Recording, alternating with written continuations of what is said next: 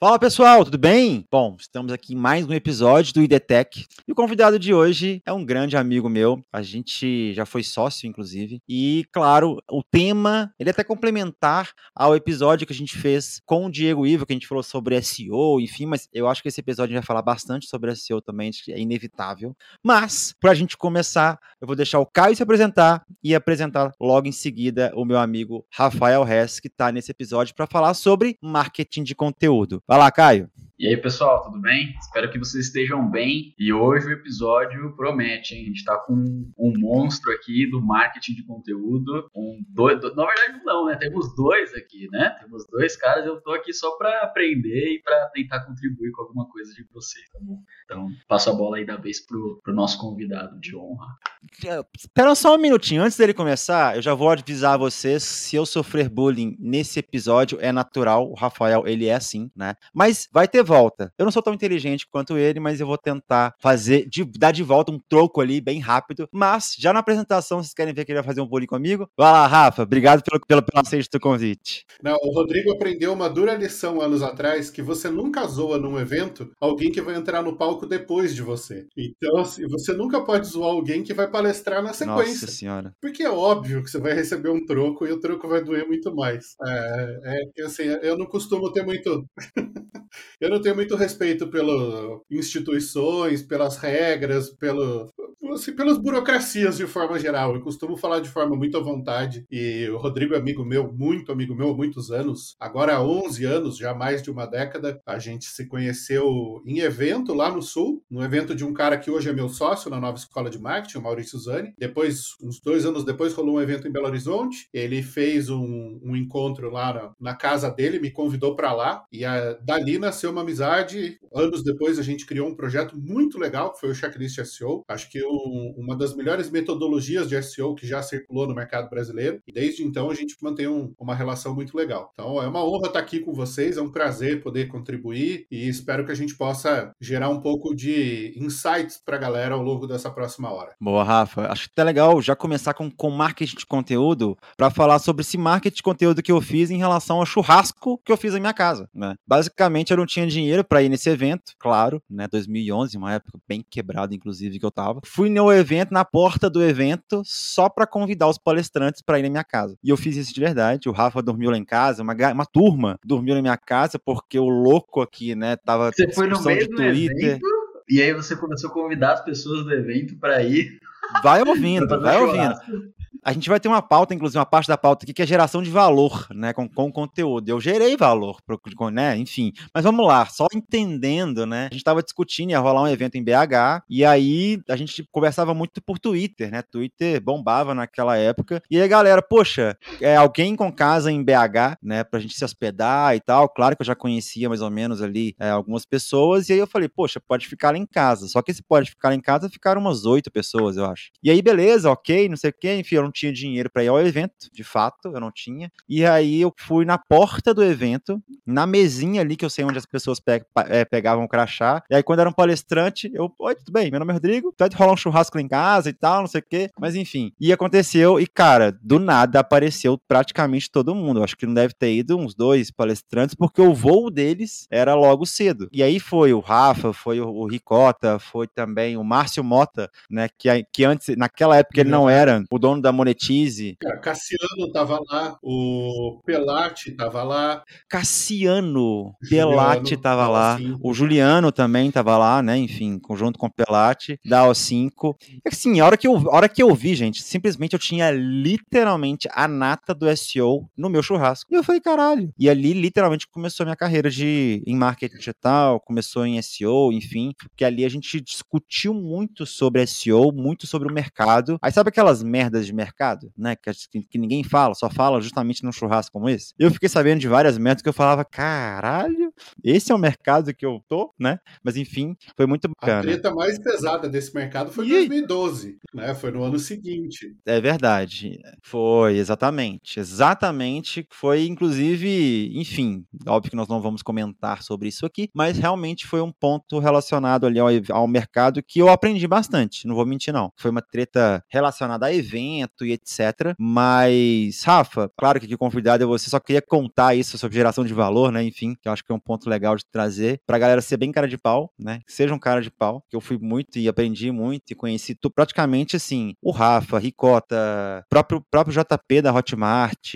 enfim, uma galera bem bacana. Eu conheci todo mundo, gente, todo mundo em evento presencial. E graças a Deus vamos voltar esse ano, né, de 2022. Estamos voltando aí aos poucos uh, e já trazendo que o ID 360 2022 já está confirmadaço. Em abril a gente começa as divulgações. Graças a Deus! Mas vamos lá. Rafa, conta um pouquinho pra gente. Eu, eu gosto muito da sua história, né? Eu, eu sei a lei de já de bastante tempo, mas eu gosto muito de como que você chegou no mundo do marketing digital e logo depois você chegou no mundo do marketing de conteúdo. Eu acho que é uma sacada maravilhosa, inclusive. Eu queria que você contasse pra gente como é que você chegou nesse mundo, né? Como que você chegou no marketing de conteúdo que quando você chegou... Cara, esse lance que você contou do churrasco aí, eu acho que é uma história que ilustra muito algo que a nossa geração de marketing digital fez demais, que foi organizar eventos e construir o mercado. Ah, o povo costuma brincar, né? Ah, quando vocês chegaram aqui era mato. Eu falei, não era mato, cara, era várzea. A gente plantou o mato, né? Era antes disso. Eu falo, cara, minha geração escreveu a Wikipedia. É diferente da galera que já chegou com tudo pronto. Então, assim, a gente construiu muito do conhecimento que passou a existir no mercado nas décadas seguintes, numa época em que não tinha nada, só tinha fórum, bate-papo e comunidades. Então, a gente escreveu, a gente produziu esse conteúdo. E muito disso acontecia em pequenos eventos. Hoje a gente olha para o mercado e você tem grandes eventos acontecendo. Né? Você pega um RD Summit para 12 mil pessoas, um VTEX Day para 20 mil pessoas, um Digitalks, é, enfim, vários eventos da nossa área, o e-commerce Brasil, é, são todos eventos muito grandes. A gente fazia eventos para 200, 300 profissionais. A gente fazia evento em sala de aula de faculdade, né? Então é, era, era um outro ritmo. E aí,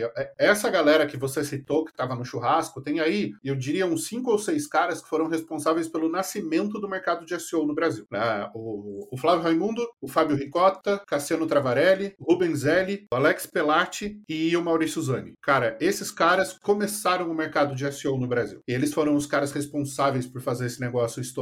Lógico que a gente tinha outras pessoas correndo em paralelo com outras iniciativas. A gente tinha lá o Guilherme Gomide e o Kavinsky lá em Curitiba. A gente tinha outras iniciativas, mas quem levou para massa, né, para a galera, foram esses caras aí. E aí o Zani começou um evento lá em Curitiba, que era o SEO Camp. Na época, a, a, hoje em dia a galera quer ser influencer, né? Cinco anos atrás a galera queria ser youtuber e dez anos atrás a, a galera queria ser blogger. Então era a época dos blogs, era a explosão dos blogs ali, 2018, aliás, 2008, 2009, né? É a época que blog, puta, bombou pra caramba. É, e aí tinha um, um evento itinerante que rolava em várias cidades e dentro desse evento, que era o Blog Camp, o Zani fez o SEO Camp lá em Curitiba. Foi a primeira vez que ele fez um evento regional. Eu fui para lá, foi lá que a gente se conheceu no almoço, né? 2009. Exato. Eu assisti sua palestra e, e foi eu, você e Vinícius, eu acho. Não, isso foi 2010, então. Minha palestra foi em ah, 2010. Então foi. Isso mesmo. É, e naquela época foi quando eu aprendi esse insight. E toda vez que eu tenho a chance, eu passo esse insight para frente, porque ele explodiu a minha carreira. Eu acho que ele pode alavancar a carreira de muita gente. Não vá para evento para assistir palestra. Palestra você assiste no YouTube, palestra você assiste na gravação. Você não vai para evento para ficar com o rabo sentado na cadeira assistindo alguém no palco falar. Você vai para evento para conhecer as pessoas. Vai para evento para fazer networking. E aí a galera, ah, mas eu sou tímido. Cara, eu sou tímido. Beleza, eu já palestrei no palco da RD para 6 mil pessoas. Mas assim, não passava um átomo, né? Eu, eu sou tímido, né? Eu não sou um cara que naturalmente chega em alguém e puxa a conversa. Mas para que a minha carreira pudesse decolar, eu tive que aprender essa habilidade. Eu tive que aprender a falar em público, eu tive que aprender a chegar nas pessoas e puxar assunto. Hoje, isso é um, uma habilidade natural. 12, 13 anos atrás não era. Né? Eu sempre, o pessoal, tem muito aluno que me pergunta: ah, como é que eu viro palestrante? Eu falo, cara, eu dei mais de 120 palestras de graça para treinar. Então eu ia em faculdade, na FAGE, na FAV, na Unip, na Anguera, todas essas faculdades 199, cara, eu palestrei em várias delas. Semana de comunicação, semana do design, semana do marketing, puta, várias. Eu nunca recebi um centavo. Muitas vezes eu pagava gasolina, pedágio, estacionamento, o cachorro quente, que era o meu jantar na época. Cara, assim, eu fazia para treinar, para pegar timing de palco, pegar timing de palestra, pegar timing de aula, né? Testar conteúdo e coisa e tal. Beleza. Aí lá no evento do Zani, rolou o bar. O bar é a parte mais importante do evento, né? Ninguém faz amizade tomando leite. Então, hoje em dia, a galera às vezes me escreve e fala: ah, não, vamos tomar um café. Eu falo, cara, café eu tomo em casa. Vamos tomar cerveja, filho. Vamos beber, né? Você cria vínculo com as pessoas enchendo a cara. Lógico que vai ter algum ativista que vai falar: ah, mas o álcool estraga seu cérebro e tal. Eu falo, cara, a vida sem álcool é muito sem graça. Mas tudo bem. É, se a pessoa quiser tomar suco de beterraba, eu respeito também. Eu vou tomar cerveja. Só para deixar claro, tá, gente? Quem não bebe também consegue, tá? Eu consegui alguma coisa na vida, por justamente assim, eu não bebo. É um saco, não vou, não vou mentir, é um saco você ser o único que não bebe. É muito chato, mas. né?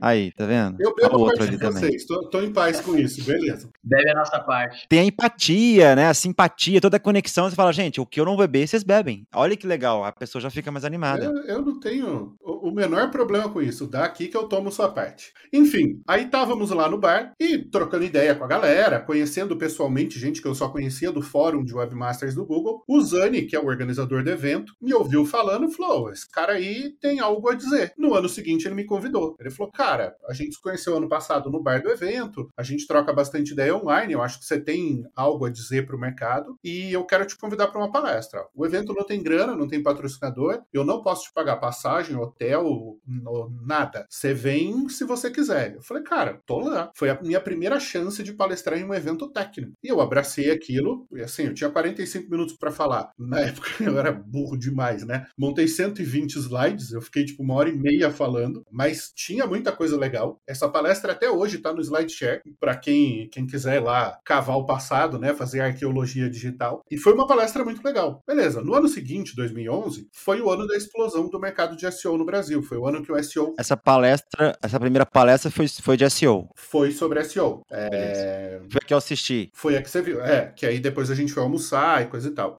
É... Mas, mas, essa experiência que você tinha, você tinha, teve trabalhando em outros lugares? Como é que foi? Na época eu tinha uma produtora de sites chamada Lógica Digital. Eu já era, eu tinha fundado essa produtora aos 22 anos. Isso era 2010, então eu estava lá já há 8 anos. E em 2007 eu tinha montado uma área de SEO. Então eu já trabalhava com SEO há uns 3 anos e eu tinha umas teses ali meio diferentes do que o mercado acreditava na época. Né? Eu acreditava que algumas coisas funcionavam diferente do que o mercado acreditava. Então, por exemplo, eu nunca trabalhei com link building. É, eu trabalhava com, com técnicas de otimização de performance, é, mas eu ainda não tinha visão sobre marketing de conteúdo. Só que é daí que vem o grande gancho. Em 2011, esse evento do Zani, ele criou a escola. Aí começava a nascer o ISO, que era o evento regional de Minas, o TSO, que era o evento regional do Rio Grande do Sul, e o Olhó que era o evento regional lá de Floripa. Os caras de Floripa já tinham mais experiência em organização de evento, organizaram um evento para 500 pessoas, o que na época era um evento grande, tá? É, hoje a gente olha para evento e fala, um evento de 5 mil pessoas é um evento pequeno. Na época, um evento para 500 era um evento muito grande. É, a gente não tinha eventos desse tamanho na época no Brasil. É, e 15 dias antes desse evento, eu já tinha comprado passagem, ingresso, já ia para lá assistir. Os organizadores me chamaram e falaram, cara, um dos caras que ia palestrar aqui, é, ele foi proibido pelo chefe dele de palestrar e a gente está com uma vaga. A gente viu a tua palestra no SEO Camp e a gente queria que você palestrasse aqui. Você topa? Eu falei, óbvio que eu topo.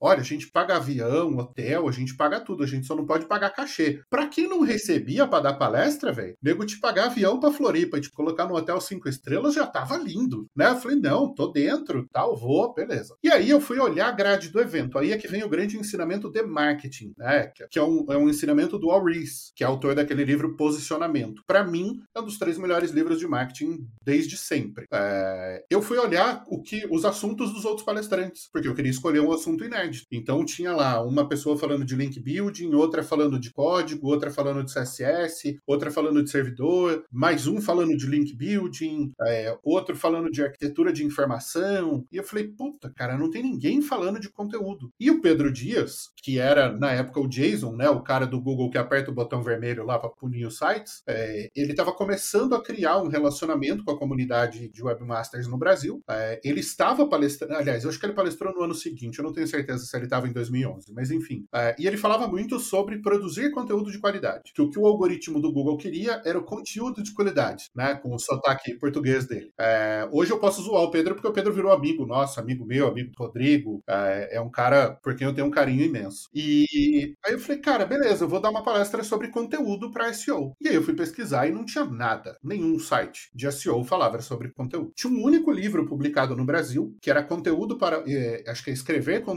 para web, da Cristina Harvelson. Era o único livro em língua portuguesa. Aí eu comprei o livro, mandei fazer entrega expressa, que na época não era comum, devorei o livro, virei à noite lendo ele, montei uma palestra muito baseada no conteúdo desse livro da Chris Harvelson e em algumas coisas que eu tinha coletado aí em, em pesquisas no SlideShare, no Google e tal. E nessas pesquisas eu vi um slide do Ricardo Jordão falando sobre várias coisas lá de marketing B2B e ele citava content marketing. E eu falei, what?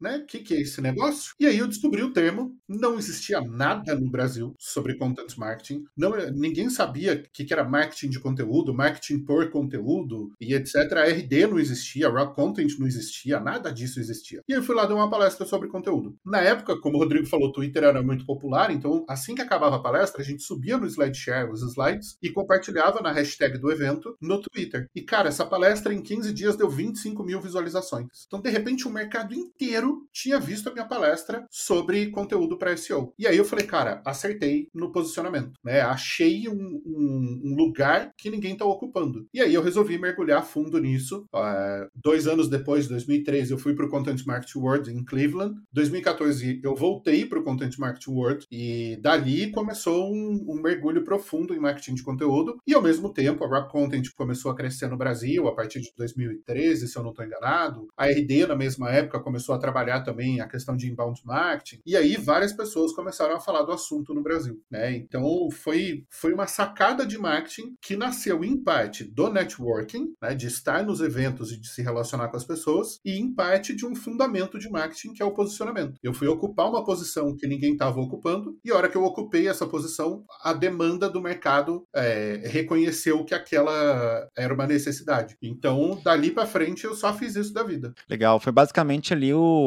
não só, né, o lance do posicionamento, mas também o timing, né? O timing foi muito perfeito na hora que você entrou e principalmente assim, já existiam, o mundo do SEO sempre falava de conteúdo e etc, de alguma forma, mas muito técnico. Ah, o H1, o parágrafo, o H2, tudo muito arquitetura da informação, que de fato é técnico, e eu lembro que você trouxe de uma forma muito simples criação de conteúdo, né? Que é geração, que aí é porque a gente falou mais cedo, né? Gerar, gerar valor e etc e tal, assim, que é uma coisa um pouco mais profunda. Naquele momento ainda a audiência no geral, de praticamente a toda toda não só de SEO, mas de mídias sociais que estava nascendo e crescendo muito muito forte naquele momento. Era um conteúdo que as, que as pessoas buscavam mais profundo, né? Então, eu lembro que a gente lia aqueles artigos, se, era da SEO Boss, da, da Mestre, ou qual seja qual for, quanto maior, melhor, né? E a gente ficava horas lendo aqueles conteúdos e depois ficava discutindo, né, entre, entre a comunidade. E, cara, tem um ponto muito legal em relação a isso que eu tô enxergando que tá voltando, né? O SEO já voltou com tudo de novo, ficou, ficou meio ali, né, entre aspas, esquecido de 2015, 16 até 2019, 2020, agora, e voltou nos últimos dois anos muito forte. Só que tem um ponto que eu queria que você trouxesse. Eu, eu sei que o seu, que a sua perspectiva, ela é um pouco mais áspera, digamos assim, em relação a esse tema, que é pensando no marketing digital como um todo, como a gente conhece, que não é só SEO, que não é só tráfego pago, não é só mídias sociais, não é, é um todo, né? É um todo, então 360 inclusive. Traz pra gente aqui uh, qual que é a sua perspectiva em relação a esse mundo do marketing digital, esse cenário do marketing digital atualmente. Está muito focado em, ah, fica na rede social, o Instagram é marketing digital, ou, sei lá, o tráfego pago é marketing digital. Cara, me passam, porque a gente sabe um pouquinho aí desses últimos 12 anos, né, de experiência que a gente tem, tem que a gente se conhece, que não é só uma coisa ou outra. O que, que você tem como visão sobre esse cenário que a gente está vivendo e que o que eu estou enxergando, já vou trazer uma, uma, uma, uma pimenta, né? O que eu estou enxergando é o que nós vivemos em 2011, 2012, está voltando com tudo e vai voltar de vez com conteúdo mais profundo, conteúdo muito mais voltado para SEO. Cara, deixa eu só fazer uma observação rápida. Você começou a tua fala aí questionando a questão de timing. Tem um TED do Bill Gross muito bom sobre os cinco fatores que mais influenciam o sucesso de startups. É uma fala de uns seis Nossa, minutos. E esse aí, TED é muito foda. Cara, é sensacional essa fala dele. E aí o, ele, ele conclui, né? Logicamente eu vou dar um spoiler aqui, mas ainda assim vale a pena ver a fala dele, que o fator mais importante é o timing. Né? Que produtos que foram muito muito inovadores antes do tempo não deram certo. Produtos que, que chegaram atrasados no mercado não deram certo, mas que quando você acerta o timing, a coisa explode. Ele dá um exemplo ali do Airbnb. Uh, quando o Airbnb foi lançado, foi junto da crise imobiliária americana em 2008, 2009, a crise lá do subprime. E aí tinha muita gente com imóvel e precisando gerar renda. Então, isso acelerou o crescimento e a consolidação do Airbnb. Uh, e aí ele dá outros exemplos de startups que acertaram o timing. Né? Outras empresas já tinham antes tentado fazer um modelo de negócio de alguma forma similar, mas elas não tinham acertado o timing. A hora que eles pegaram o momento certo, a solução explodiu. Então eu recomendo a todo mundo que veja esse TED, são seis minutos a fala dele. O Bill Gross é um cara que lá atrás, lá nos anos 2000, ele representava um sistema chamado T-Respondo, que era um sistema de anúncios em resultados de busca. Ele apresentou esse sistema para o Google, o Google viu e copiou o, a ideia dele, criando lá o Google AdWords na época. O Gross processou o Google. Em 2004, quando o Google fez o IPO, ele ganhou o processo e na época ele recebeu uma indenização de 300 milhões de dólares. Com essa indenização, ele criou um dos maiores fundos de startups do mundo e nos últimos 20 anos ele vem sendo um dos maiores investidores do, do Vale do Silício. Então é um cara que tem, tem um detalhe legal, ensinar, tem muito a compartilhar, é um cara muito bom, né, que esteve envolvido em várias empresas de muito sucesso. E aí para quem curte o mercado de tecnologia, de startup, de investimentos e tal, cara, Bill Gross é um cara que, que todo mundo precisa acompanhar, precisa ler as coisas dele, precisa ver os TEDs dele, porque é um cara que tem um, uma linha de pensamento muito inteligente. Só para falar da questão do timing. A gente vai deixar no comentário o TED dele para vocês acessarem. É, só um, um, só um adendo aí, Rafa, que eu acho que é legal sobre o, o Bill que você trouxe, né? Que ele é um dos maiores investidores e tal. Ele trouxe essa informação em relação ao timing baseado nas mais de mil startups que ele tinha investido até aquele momento que ele fez o TED. Então, ele pegou isso, entendeu exatamente esse o ponto do por que, que as startups, por mais que tenham investimentos, elas falham, né? Então ele pegou os, obviamente, não é só o timing, mas ele, o timing eles, eles, eles detectaram que é o principal fator. Então você pode ter uma, uma puta ideia, um negócio fantástico, se, der, se não tiver no timing do mercado, você não vai conseguir crescer rapidamente ou algo do tipo. Então vale muito a, a realmente assistir. Excelente dica, a gente vai deixar o link aqui no, no, no na descrição, e, e, então assistam. Mas vai lá, Rafa. Aí, chegando na sua pergunta sobre o, o marketing digital 360 graus, o Zani, que é aquele cara lá do SEO Camp, que lá atrás me deu a primeira chance de palestrar em um evento técnico, hoje esse cara me dá a honra de ser meu sócio na nova escola de marketing. Em 2016 a gente fundou esse projeto. Né? 2014 eu lancei com o, o Rodrigo aqui o Checklist SEO. 2015 eu lancei o checklist, o conteúdo de resultados com o Alex Moraes. E aí em 2016 eu fundei com o Zani a nova escola. A gente deu curso presencial no Brasil, em Portugal, no Uruguai.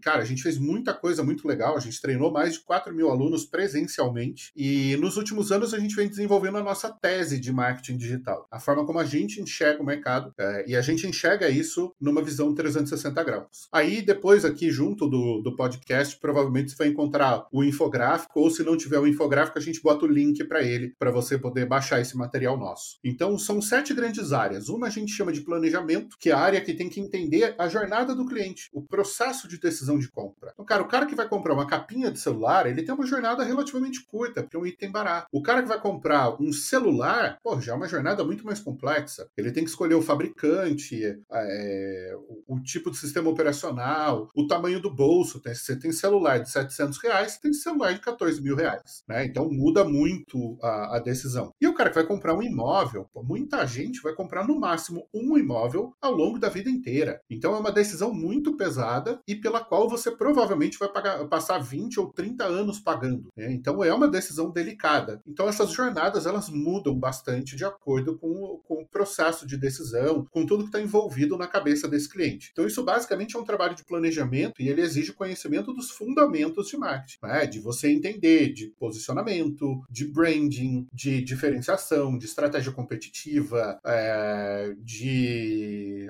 análise SWOT, matriz BCG, as ferramentas clássicas de marketing, né? Uma formação em marketing é, tradicional mesmo. A gente tem uma outra área que é, é chamada de automação de marketing, que envolve tanto o e-mail marketing quanto o CRM. Hoje em dia isso envolve outras coisas também, chatbot, ferramentas de atendimento, de follow-up, de interação automatizada com o cliente, por isso que se chama automação de marketing. Isso pode ser tanto uma coisa positiva quanto uma coisa péssima. É, depende muito do contexto e, e do, da fase da jornada que isso é usado. A gente tem uma outra área, que é a área conhecida como search, né?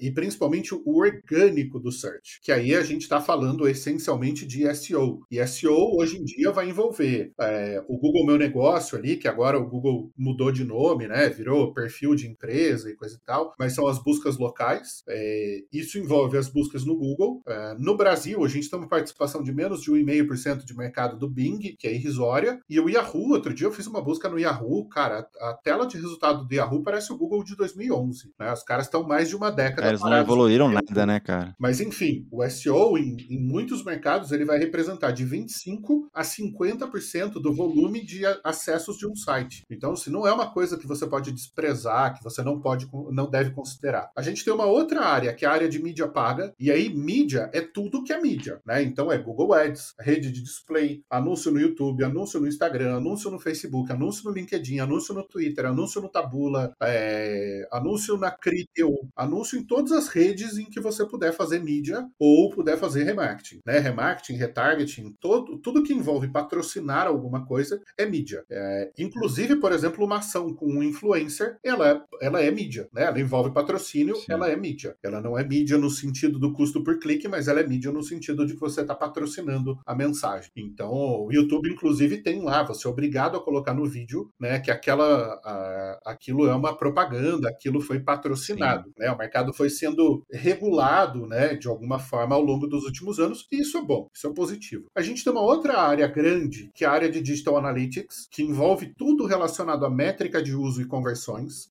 Isso hoje é uma área por si só, né? Aquilo que o Rodrigo chama de marketing por dados. É, não dá mais para a gente trabalhar no escuro. Você ser um marqueteiro na base do feeling, hoje em dia, cara, sinto muito, morreu no tempo, né? Parou. É, ser basicamente um marqueteiro faraó. Não, não, não, faz sentido não trabalhar com dados. É, é uma cegueira. É você tá vendado numa sala escura procurando um gato preto. E o gato não tá lá, né? Então, se não faz sentido nenhum você não trabalhar orientado a dados, a, o tal do Data Driven Marketing. A gente tem uma sexta área, que é, é o que a gente chama de marketing de conteúdo. São todas as iniciativas que envolvem conteúdo. Seja conteúdo orgânico, seja conteúdo patrocinado, uh, qualquer tipo de conteúdo. Conteúdo para rede social, conteúdo para blog, conteúdo para SEO, conteúdo para e-mail marketing, conteúdo para vídeo, tudo isso está dentro de um guarda-chuva maior chamado marketing de conteúdo, que está dentro de um guarda-chuva maior ainda chamado de marketing digital. E aí, se quiser apelar, está dentro de um guarda-chuva ainda maior chamado marketing. Né? Então, o marketing organiza o rolê todo, o marketing digital é uma especialidade do marketing, o marketing de conteúdo é uma especialidade do marketing digital, e aí você vai ter micro especialidades lá dentro. E por fim, a gente tem uma sétima grande área, que é a área de redes sociais, que tem uma visibilidade muito grande, tem um impacto muito grande no relacionamento, no atendimento, na interação com os clientes, é, e que tem diferentes impactos em diferentes mercados. Né? No mercado B2B, você tem um determinado impacto de rede social, no mercado B2C, você tem um outro tipo de impacto. E aí a gente tem um, um fator que não faz parte dessa visão 360, mas que existem dois marketings digitais. Né? Tem o marketing digital clássico,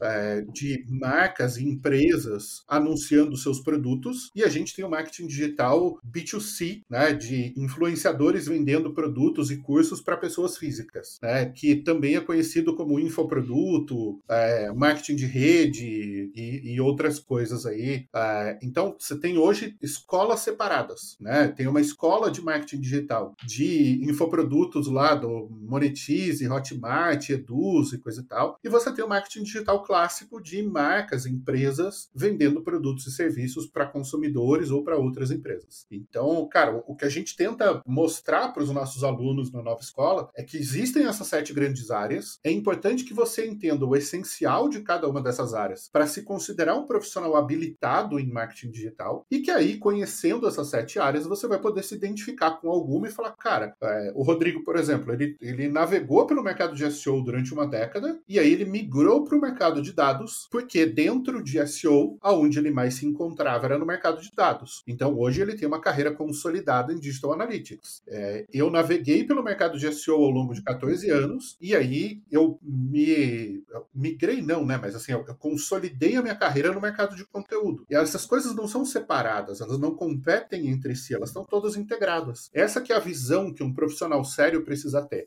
É, e é muito difícil, porque com essa proeminência dos gurus, com, com essa quantidade de gente espalhando desinformação, né, tem muita gente que fala: ah, você não precisa de site, site acabou. Você só precisa de um Instagram e um link na bio. Caramba. Né? Tipo, tem, tem todo tipo de maluco. O cara, não, você só precisa do seu canal no YouTube. Cara, para muita gente, isso é um modelo de negócio em si, né? Para um influencer, para um youtuber, o, o canal dele é o modelo de negócio. Mas se você vai pensar como marca, se você vai pensar como empresa, se você vai pensar na sobrevivência a médio e longo prazo, você tem que estar tá distribuído é, 360 graus. Não dá para você olhar para uma única coisa, né? Não dá para você não, tipo, a, a, gente lembra muito da época lá de 2011, que foi o ano que o Facebook explodiu no Brasil. Tava na uhum. moda uhum. as agências famosas matarem o site delas e redirecionarem para o Facebook. Exato. Então você acessava lá o site de uma agência famosa, é, tipo, sei lá, eu, eu vou usar o, a tua como exemplo, tá? Buscarid.com e ela redirecionava para Facebook facebook.com barra buscar ID. Então o cara matava o site, nossa, agora acabou. Facebook Sim. matou o site, agora é tudo fanpage. Aí o alcance orgânico foi caindo, caindo, caindo, caindo, caindo, caindo. Hoje em dia ele é tipo 0,2%. E aí você tem 10 mil fãs. Ou então que nem o Neil Patel, que comprou um milhão de fãs. E hoje em dia ele publica e tem 7 likes. Né? O dele, Sim. o da mãe dele, o da mulher dele, o da filha dele e de três funcionários que publicaram o negócio. Então assim, é surreal, cara.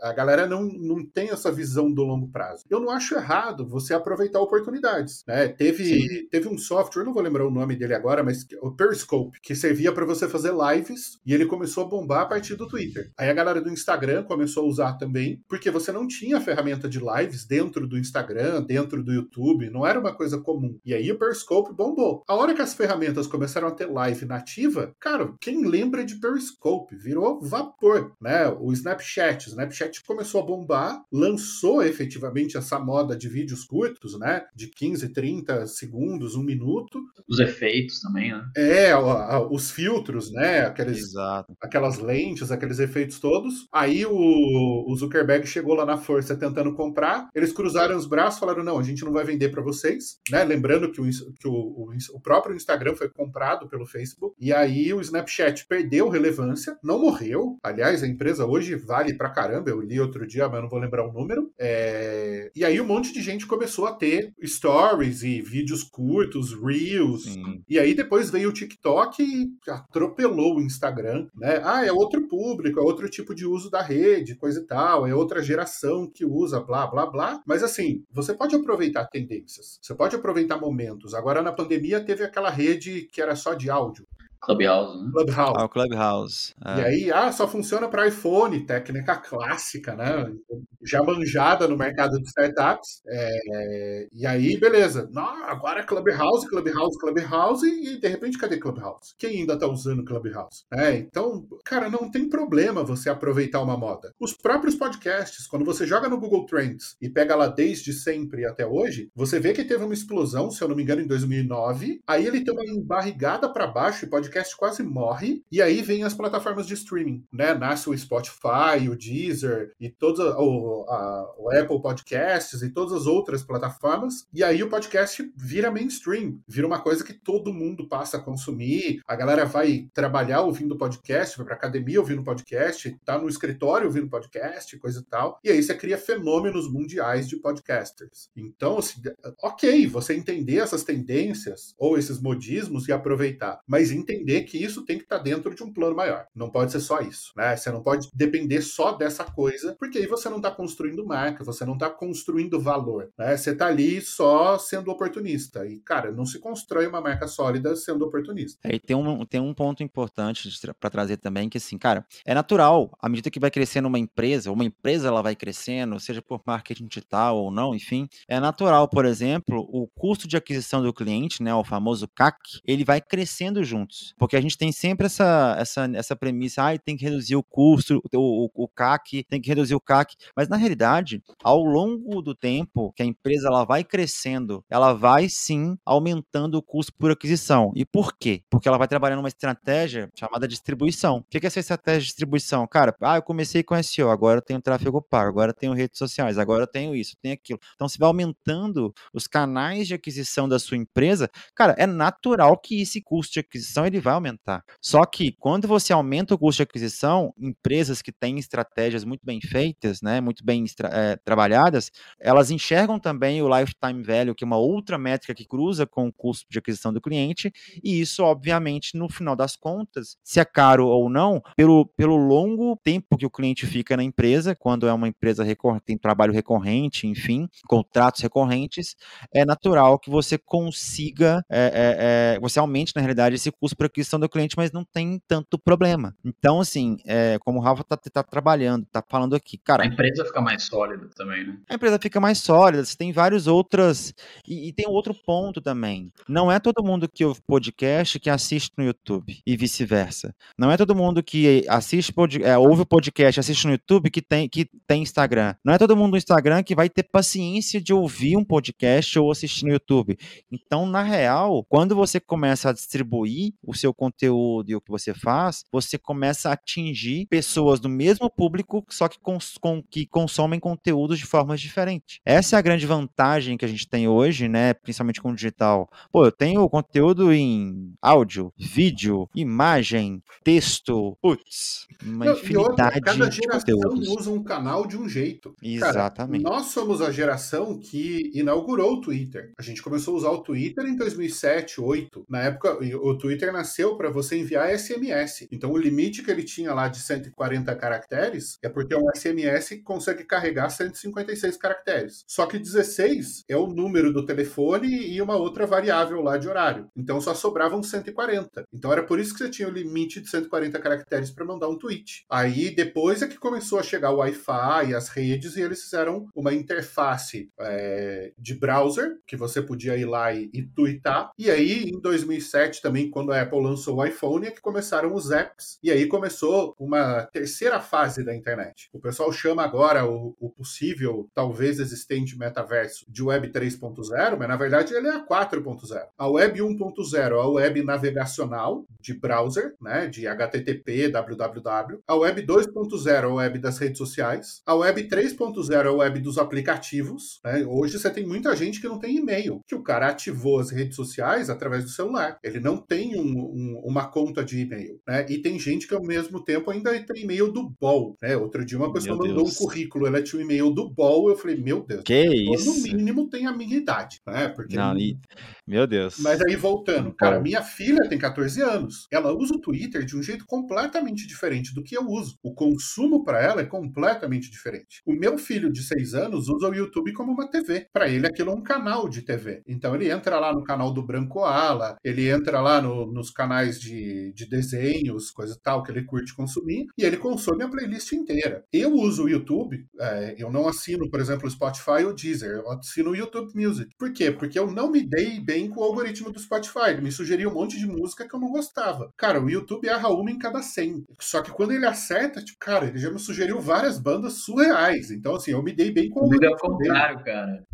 Comigo ao contrário, eu não consigo usar o algoritmo de música do YouTube, do Spotify, ele funciona muito mais para mim. E, e, esse é que é o grande ponto, cara. É, é, é esse que eu acho que é, que é, a grande vantagem, entender que cada perfil de público, cada geração vai usar um canal de um jeito. E aí você imagina que isso é uma matriz multifatorial, né? Numa matriz, geralmente você vai ter duas ou três variáveis. Então você vai cruzar, por exemplo, o canal, a geração e as preferências. Cara, nesse caso a gente está cruzando um monte monte de coisa. Porque tem fator é, socioeconômico envolvido. Por que, que vários grandes players começaram a ter aplicativos que pagam o tráfego? Então, por que, que a Magalu tem aplicativo, B2W tem aplicativo, Mercado Livre tem aplicativo? Porque ele paga o tráfego. E aí o público que usa celular pré-pago e não tem banda de internet para ficar navegando, navega pelo app, porque ele não está consumindo o plano do celular dele. E aí ele compra nesses marketplaces sem gastar a banda dele, porque o plano pré-pago dele ele gasta lá 20 reais por mês de, de internet, celular e etc. É, então é uma estratégia para você lidar com essa,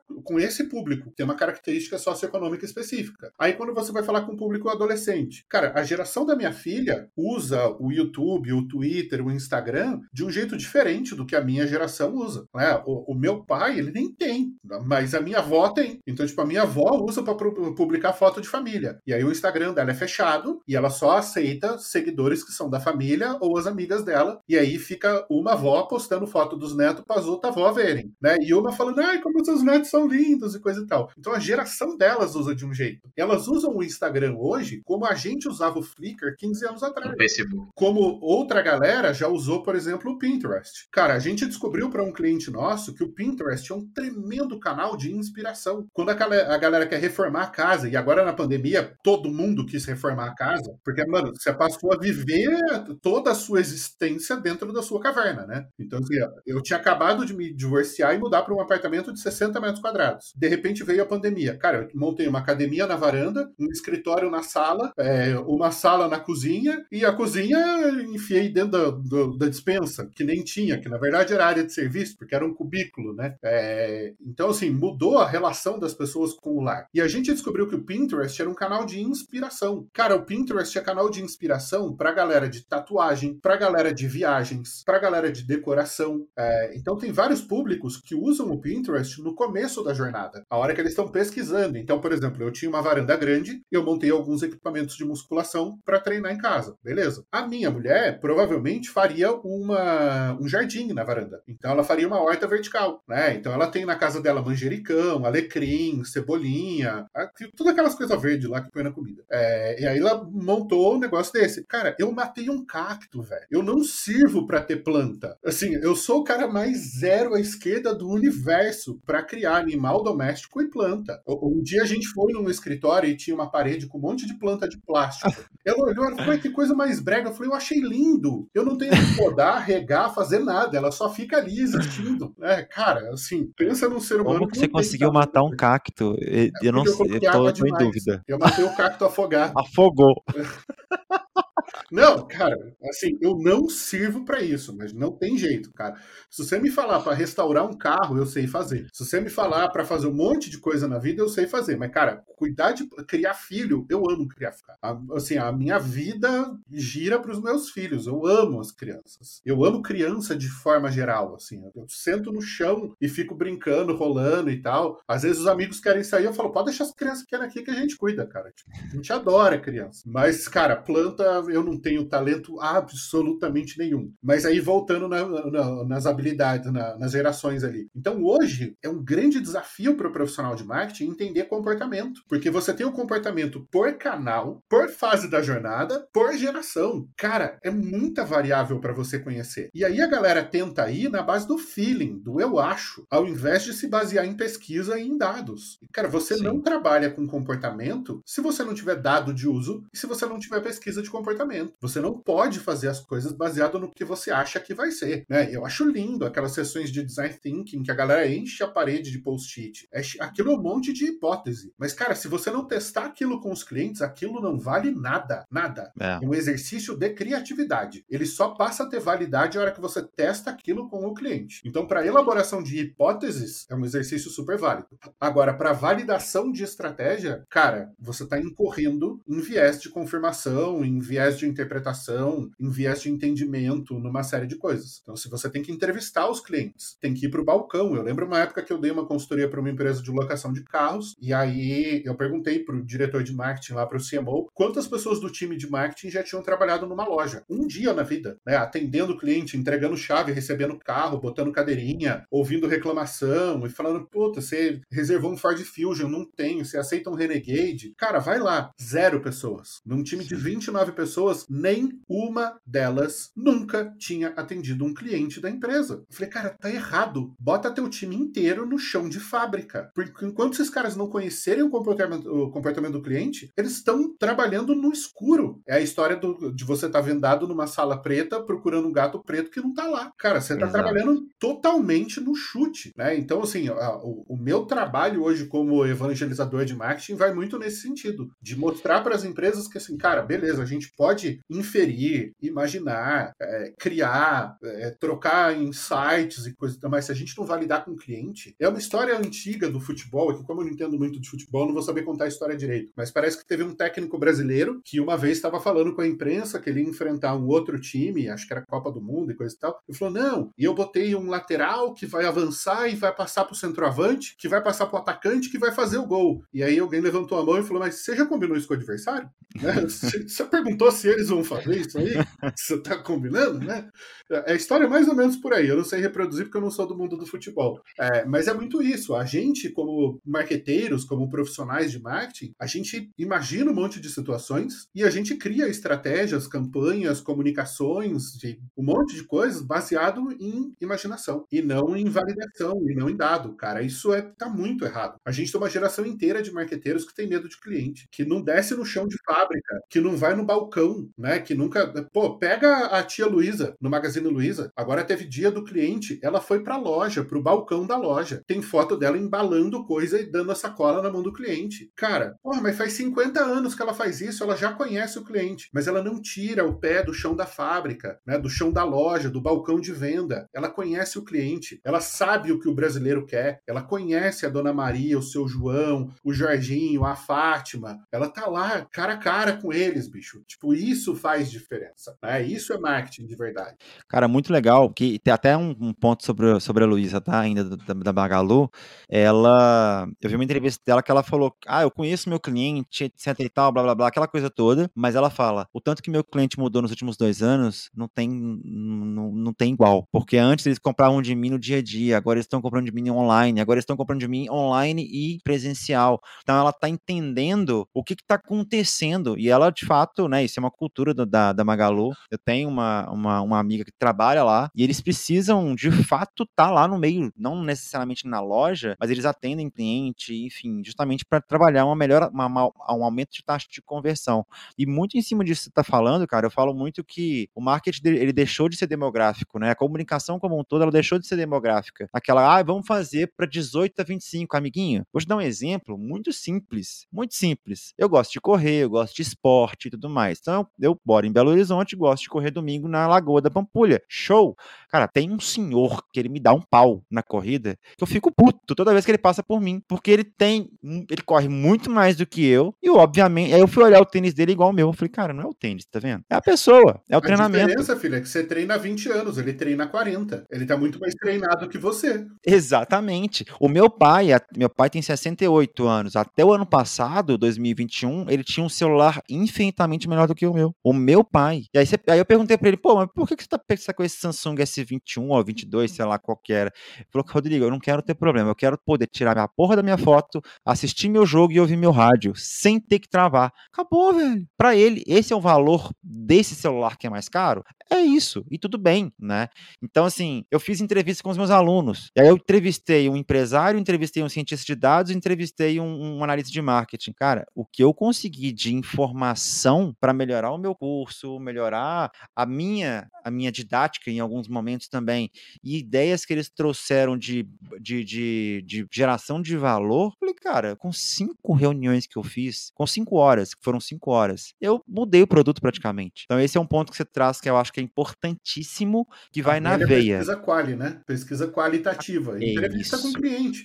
E, cara, o, o, artigo do, do Nielsen Norman Group que fala disso, se eu não estou enganado, ele é datado de 2001, em que eles mostram a, a curva de volume de entrevistas para um teste de usabilidade. Ela fala: se você fizer três entrevistas, você vai pegar 60% dos problemas. Se você fizer cinco entrevistas, você pega tipo 85 a 89% dos problemas. Para você pegar 97% dos problemas, você tem que fazer 15 entrevistas. Só que 15 entrevistas é muito lento e é muito caro na maioria dos casos. Então, o ponto ótimo da da curva está em seis entrevistas. Ele fala, você chega a 91 a 92% de precisão, né? Então isso já é estatisticamente muito significativo. E aí, para você chegar em 100%, você tem que triplicar o volume do teste. Então você usa três vezes mais tempo, três vezes mais recurso. Pensando em, em, em digital, em que você está refazendo as coisas e iterando o tempo todo, faz muito mais sentido você testar menos e testar mais vezes. Então, em vez de você fazer um teste com 15 pessoas, você faz três testes com cinco pessoas. É muito mais produtivo, é muito muito mais inteligente, te gera uma riqueza de dados e de, de informação muito maior. Cara, isso já tem 20 anos. né? Agora 2022 já tem 21 anos, né? Já tem maioridade legal em todos os países do mundo. E, cara, tem muita gente que ainda não, não faz isso, né? Eu, eu, eu, brinco em algumas palestras que eu falo, gente, usa a técnica do PPT. Né? E aí eu dou aquela pausa, né?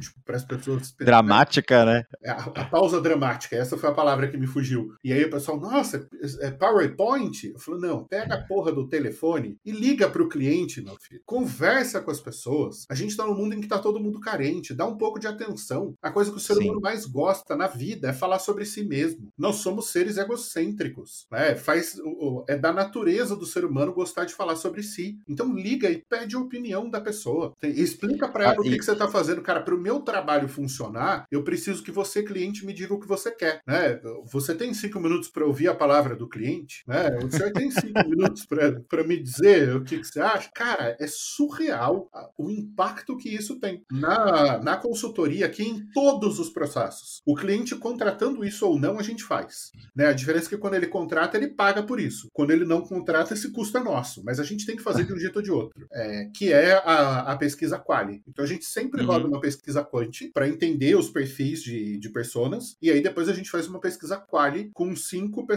dentro de cada perfil, para daí validar o perfil de persona. Porque vem muita persona criada pelas agências do, dos clientes. Cara, a gente fala, gente, vocês têm manual de marca, vocês têm tom de voz, tem personas definidas? Ai, a gente tem, a agência criou tudo isso pra gente. Aí chega lá um, um PDF diagramado, lindo, todo cheio de ilustrações, com um monte de bobagem, do tipo, assim, vamos, vou dar um exemplo ilustrativo aqui, uma empresa de tratores, e aí tá lá no perfil do cliente. Ah, o nosso cliente é o Mauro, 36 anos. O Mauro gosta de pets, ele tem um pastor alemão e ele coleciona miniaturas de carrinhos. Falou, para que, como é que essa informação vai me ajudar a vender trator? Então, cara, você vê que claramente aquilo não foi coletado em uma pesquisa, aquilo Sim. não é um dado, aquilo é um chute, né? Alguém é um achismo, né? imaginou né? o Mauro. Cara, dane-se, eu não quero vender para o Mauro. Eu quero ligar pro seu Jorge lá na fazenda e falar: seu Jorge, o senhor tá bom? O senhor usa trator na fazenda? Uso. Qual marca de trator que o senhor gosta? Ah, eu uso Massey Ferguson, porque o meu pai me ensinou que o Massey Ferguson é bom. O que, que o senhor gosta no Massey? O que, que o senhor não gosta no Massey? O senhor trocaria o seu Massey por outro trator? Não? Tá, joia. Trocaria? O que, que faria o senhor trocar? Ah, sabe o que, que é, Rafael? O custo de manutenção da bieleta do parafuso traseiro, da rondeleta do, da, da roda posterior ali, ele não tem mais peça de reposição. A gente tem que fazer na solda. E aí ele quebra muito aqui na roça. Então eu tenho que mandar os meninos lá na cidade para buscar a bieleta da parafuseta do, da dela. E aí eu, eu fico trator parado e eu não produzo, não planto meu milho. Falei, entendi. Se eu fizesse um trator pro senhor que não tem que trocar a bieleta da redondeta da, da rondeleta, o senhor compraria o trator? E rapaz, aí eu troco o meu Massey Ferguson, hein? Ó, gente da Massey, nada contra vocês, tá? É só um exemplo. É, então, assim, cara, liga para o cliente, conversa com ele, pesquisa, cara, coleta dado, né, em campo. É, cara, eu, eu aprendi muito sobre pesquisa com um professor na, no MBA da FGV, o Zé Mauro Nunes. Cara, o Zé Mauro é um cara genial, divertidíssimo. Quando eu tive aula com ele, eu falei, cara, um dia eu quero dar aula que nem esse cara dá aula. Ele era o meu benchmark de professor, assim. Eu falei, cara, um dia eu quero ser um professor assim. É, e eu tive aula de pesquisa de mercado com ele, eu desenvolvi uma paixão por pesquisa a partir da aula do Zé Mauro. Então, assim, ó, hoje é uma coisa que a gente evangeliza aqui dentro da, da consultoria. Vamos Massa. coletar informação, vamos coletar dados, vamos analisar as informações e vamos tirar conclusões a partir de dados, não a partir de do que eu acho que as pessoas compram. Legal. E tem um ponto assim que você trouxe em relação à pesquisa, enfim, a conversa e tal, cara, que é o PPT mesmo, né? Pega a porra do telefone. Uh, você conhece, Cal, enfim, minha esposa, ela tava tendo um problema seríssimo com um cliente e tal, que o cliente não comunicava, que tinha que fazer uma integração de um sistema com o site, blá blá blá e etc. E ela fala com a agência, a agência fala que tenta falar com o fulano, não consegue, e ficou nesse mimimi, cara, um mês. Porque ela deixou, porque não era responsabilidade dela e tal, beleza. Ela, uma vez, uma vez que ela, que ela pegou o telefone, ela conseguiu falar com todo mundo. E ela falou assim, gente, tem um mês que tá, tá todo mundo tentando falar por e-mail e ninguém pegou o telefone para tentar resolver rápido a coisa, né? Então a gente tem esse mal, inclusive, inclusive eu enxergo isso como um grande mal da, do, dos últimos 10 anos, da última década, que as pessoas não pegarem mais a porra do telefone. Achar que o WhatsApp e e-mail resolve tudo. Cara, o que a gente resolve em 5 horas por e-mail ou WhatsApp, você consegue resolver em 5 minutos ou menos com o telefone. É, e assim, logicamente que isso também é uma figura de linguagem, né? Pode ser claro. uma call, pode ser uma reunião, pode ser uma visita técnica, Exato. pode ser um stand de vendas. Cara, stand de vendas é uma coisa fenomenal. Porque Nossa, as pessoas estão ali no evento, estão felizes, estão empolgadas, estão vendo gente, né? Estão respirando corona. E, cara, tá ali todo mundo no rolê, né? E aí elas estão disponíveis ali, cara, é um momento de interação. Então, é, lógico que a, a ligação telefônica ela é uma ferramenta, mas é, é, é, também uma figura de linguagem, né? O importante Sim. é assim, cara, pega a ferramenta de trabalho e, cara, conversa com o cliente. A tecnologia que você vai usar é o de menos. O importante é que o processo aconteça, né? E é, assim, que a coisa faça, né? É, logicamente que o seu Jorge lá na fazenda, pela geração dele, ele vai preferir falar no telefone. Ao passo que a minha filha provavelmente vai preferir uma videochamada direto no FaceTime. É, então, assim, cada geração vai interagir de uma forma. Mas, e, e aí volta mais um desafio para os profissionais de marketing, né? Você não pode estabelecer um único canal de pesquisa, você tem que adaptar os canais de coleta de informação de acordo com a geração do seu cliente. Então, pega a, a, a tia Luísa lá no Magalu. Imagina o desafio do Fred para fazer o. Como é que. Tem uma palavra bonita? O omnicanal, né? Da, da Magalu. Cara, ele tem que vender no app, ele tem que vender no site, ele ele tem que vender no mobile, ele tem que vender na loja física, ele tem que vender em, em N canais para N gerações com N preferências. Então tem gente que quer comprar pelo WhatsApp, tem gente que quer comprar pelo, pelo e-commerce, tem gente que quer comprar pelo celular, tem gente que quer comprar pelo app, tem gente que compra pelo app e quer retirar na loja.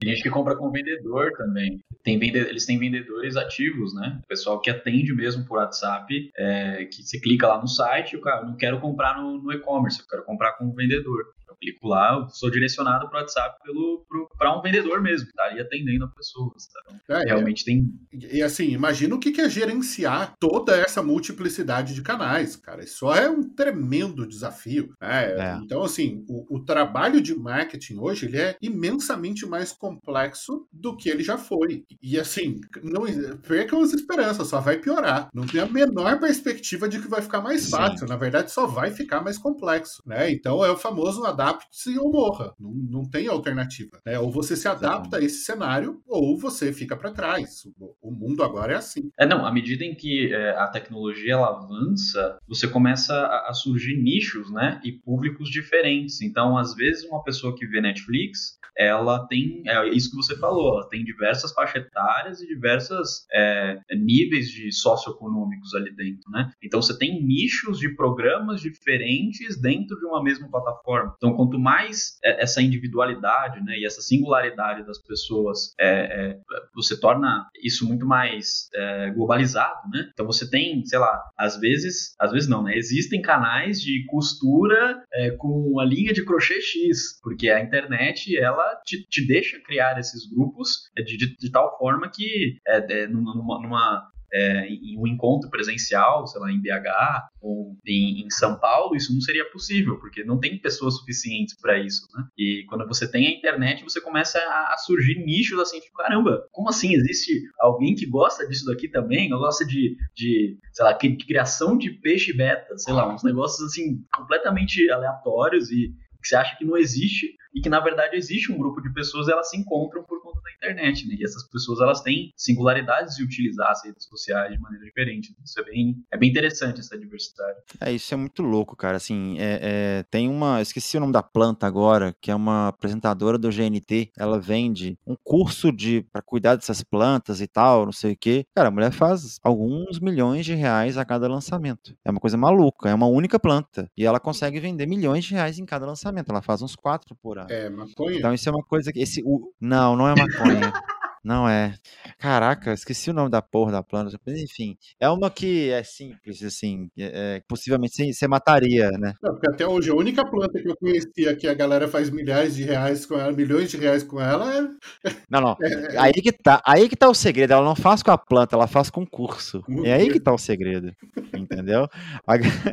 Ô, Rafa, a gente tem aqui também uma, uma, uma pergunta que é. A gente começou a trazer, que na realidade é baseado no tema nome, enfim, marketing de conteúdo, SEO e etc. Passa pra gente um case de fracasso que vocês tiveram, né? Enfim, em algum momento da vida, quando falou até você, enfim, como na, sua época de consultoria, enfim, e qual, quais foram os aprendizados desse erro de fracasso e também um case de sucesso, né? Que você fala, cara, esse aqui vale a pena trazer. Eu acho que é um ponto bem bacana é, é, é sobre que a audiência vai curtir. É que eh, se eu fizer a piada aqui, vai ficar fora de contexto. No Instagram tem um dia da semana que eu abro a caixinha de stories e eu respondo como alguém da família Corleone. Né? E aí outro dia um, um, seguidor me, me perguntou, ele falou: ah, conta alguma vez na vida em que você falhou. E aí eu respondi para ele: Corleones não fracassam, filho. então, mas aqui a piada ia ficar fora de contexto.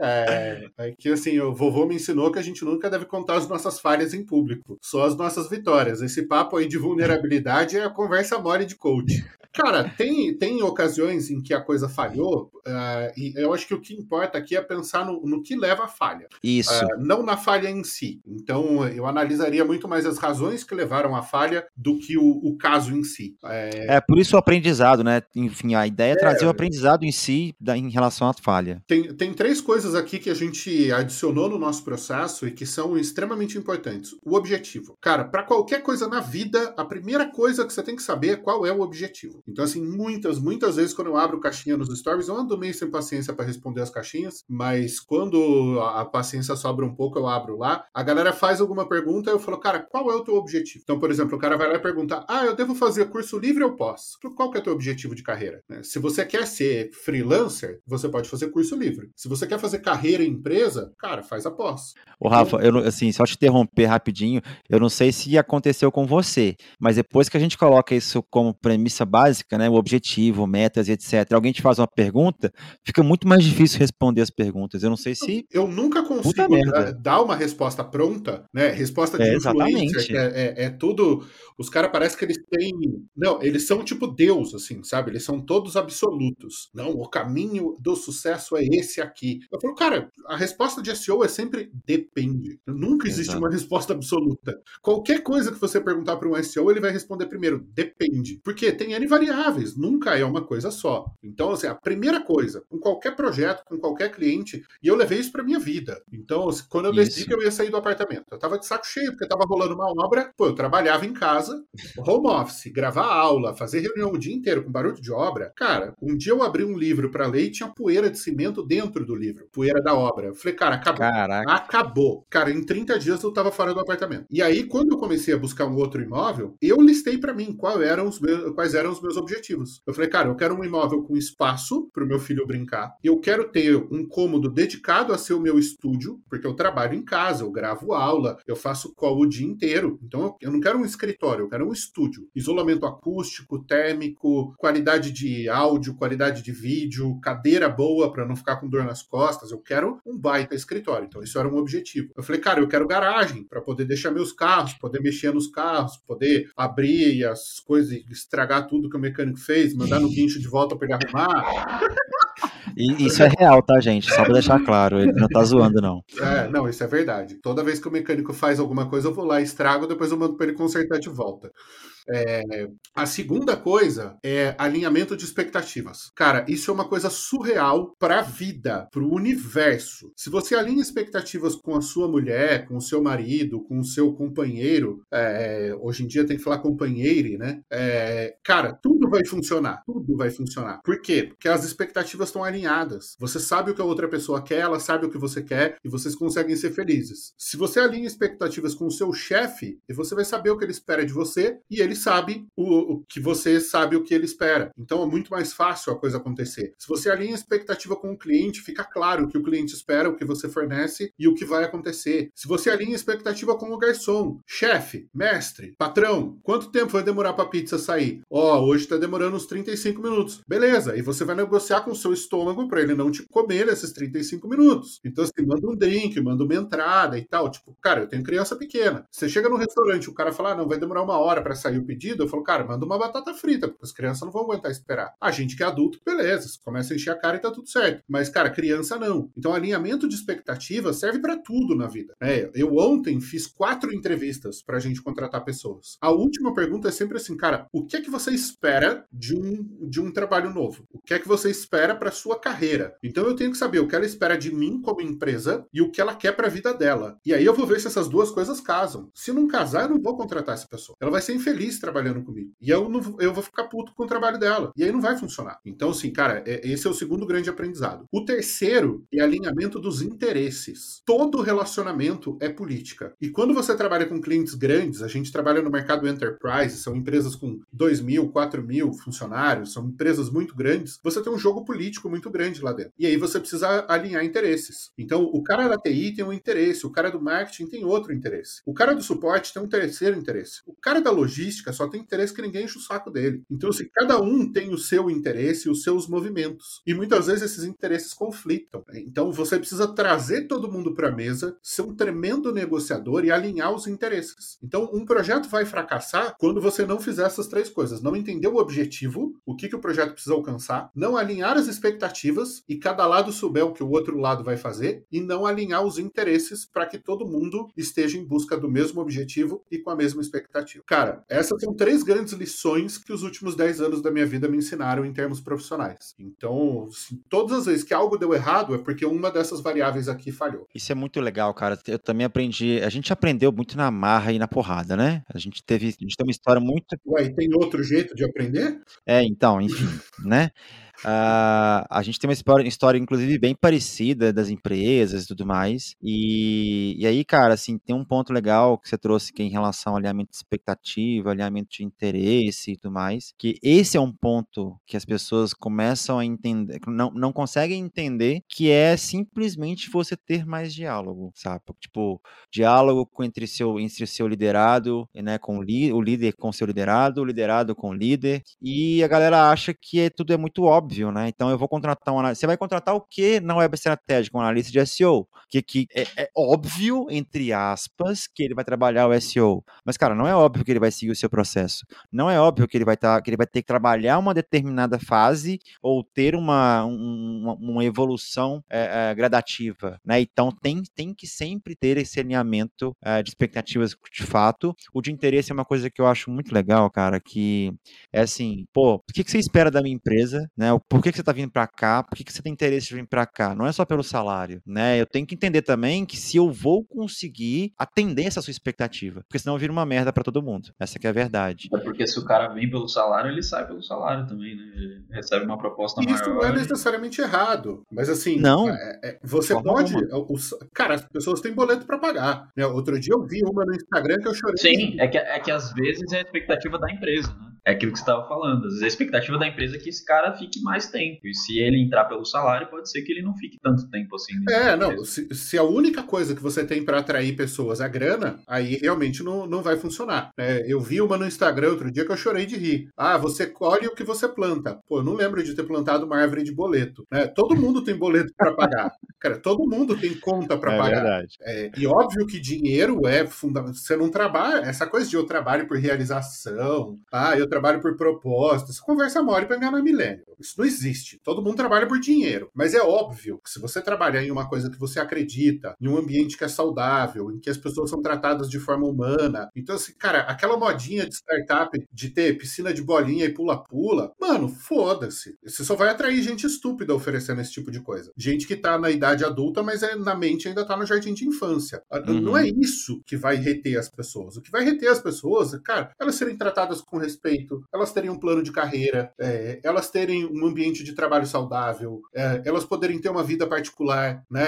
Então, sim, você tem um limite claro entre trabalho e vida pessoal, né? Tem, tem muita startup que a galera entra e, cara, não tem mais limite. Você trabalha de fim de semana, você trabalha 16 horas por dia, e a galera começou a, a endeusar esse tipo de coisa, né? O único jeito de você ter sucesso é assim. E aí, depois de uma década vivendo isso, a ficha de muita gente começou a cair, né? Você percebe que a pessoa é velha quando ela usa a expressão cair a ficha, né? Jovens não sabem o que é cair a ficha. Nossa. Nunca usaram o orelhão na vida, né? É. Mas ok. Ah, mas assim, as pessoas começaram a se ligar disso. Que, cara, é, é uma puta conversa mole. Dane-se que no escritório tem piscina de bolinha. Eu não tenho seis anos de idade, filho. Né? Ah, mas tem fliperama na hora do almoço. Cara, eu quero ter dinheiro para comprar meu PS5. Que se dane o fliperama no escritório. Sabe, eu quero ter dinheiro para levar meus filhos para passear, levar minha mulher para jantar, né? Para viver num, numa casa digna, para poder ter uma vida decente, para poder me alimentar bem, me exercitar bem e coisa e tal. Cara, dane-se o fliperama no escritório. Então, assim, pelo menos no meu entendimento, ainda bem que essa moda tá passando, né? Que a galera tá entendendo que, cara, é. um bom ambiente de trabalho é mais coisa do que, do que só essas bobagens. É, a gente Sim. tenta construir muito isso aqui, né?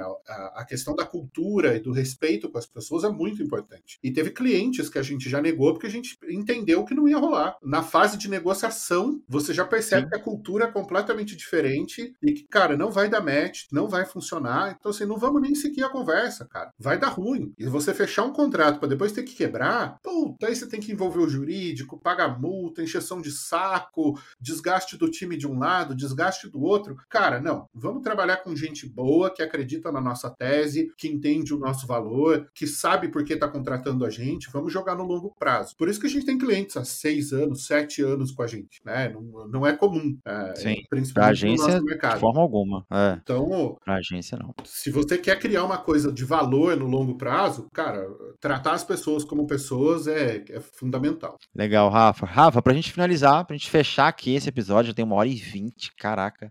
É, fala, fala onde te encontrar, Instagram, enfim, LinkedIn, dá suas, suas redes, redes aí pro pessoal te encontrar e bater um papo contigo depois. Bom, como bom marqueteiro, eu inventei um nome que só eu tenho. Nossa, então, velho, isso aí é muito genial, inclusive. É, então, assim, é só procurar Rafael Reis e você me encontra em todos os, os canais.